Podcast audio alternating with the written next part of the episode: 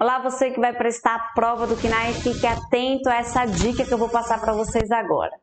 Meu nome é Carla Cordeiro, sou professora da Academia de Auditores, Peritos e Contadores e nós preparamos pessoas para passar na prova do KNAI. Uma dica que eu sempre dou para os alunos é ficarem atentos às normas que sofreram alterações importantes no período. E este ano é o caso do CPC 00.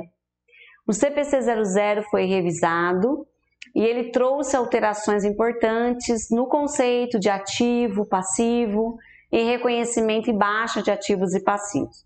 Não foram mudanças significativas de conceito, mas foram mudanças para alinhar os conceitos de ativo e passivo a aquilo que já está sendo utilizado em outras normas contábeis que já haviam sido revisadas anteriormente como é o caso da norma de reconhecimento de receitas, instrumentos financeiros, arrendamento, valor justo, entre outras, né?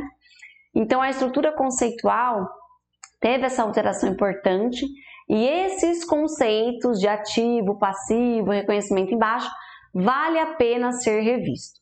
Aliás, a estrutura conceitual ela é uma norma muitas vezes subestimada pelos contadores e pelos auditores e por ela conter ali elementos bastante elementares e de fato ela contém esses elementos às vezes elementares. Porém, a prova do KNAI muitas vezes ela solicita do auditor, do contador, um conhecimento mais genérico sobre os conceitos das demonstrações contábeis.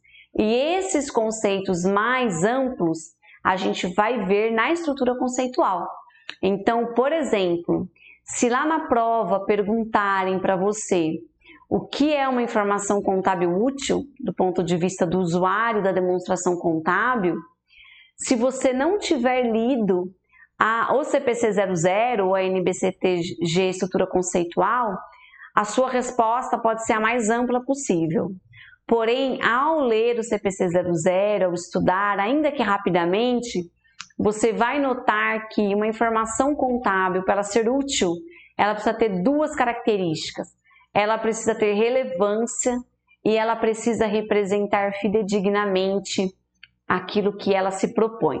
E baseado nesse conceito é que surgem todos os outros conceitos de reconhecimento de ativos e passivos. Portanto, pessoal, não subestimem o CPC 00, vale a pena a leitura, pelo menos a leitura da norma, não somente para te ajudar a entender os conhecimentos das demais normas contábeis, mas também para te ajudar a responder essas perguntas mais genéricas lá na prova e que se você não ler, talvez você vai ficar com dúvida entre as alternativas que podem surgir, tá bom? Espero que essa dica ajude você a receber uh, mais alguns pontos lá na prova do KINAI. E deixe seu like, registre-se no nosso canal para vocês receberem as notificações dos nossos próximos vídeos de dicas sobre a prova do KINAI. Boa sorte para você!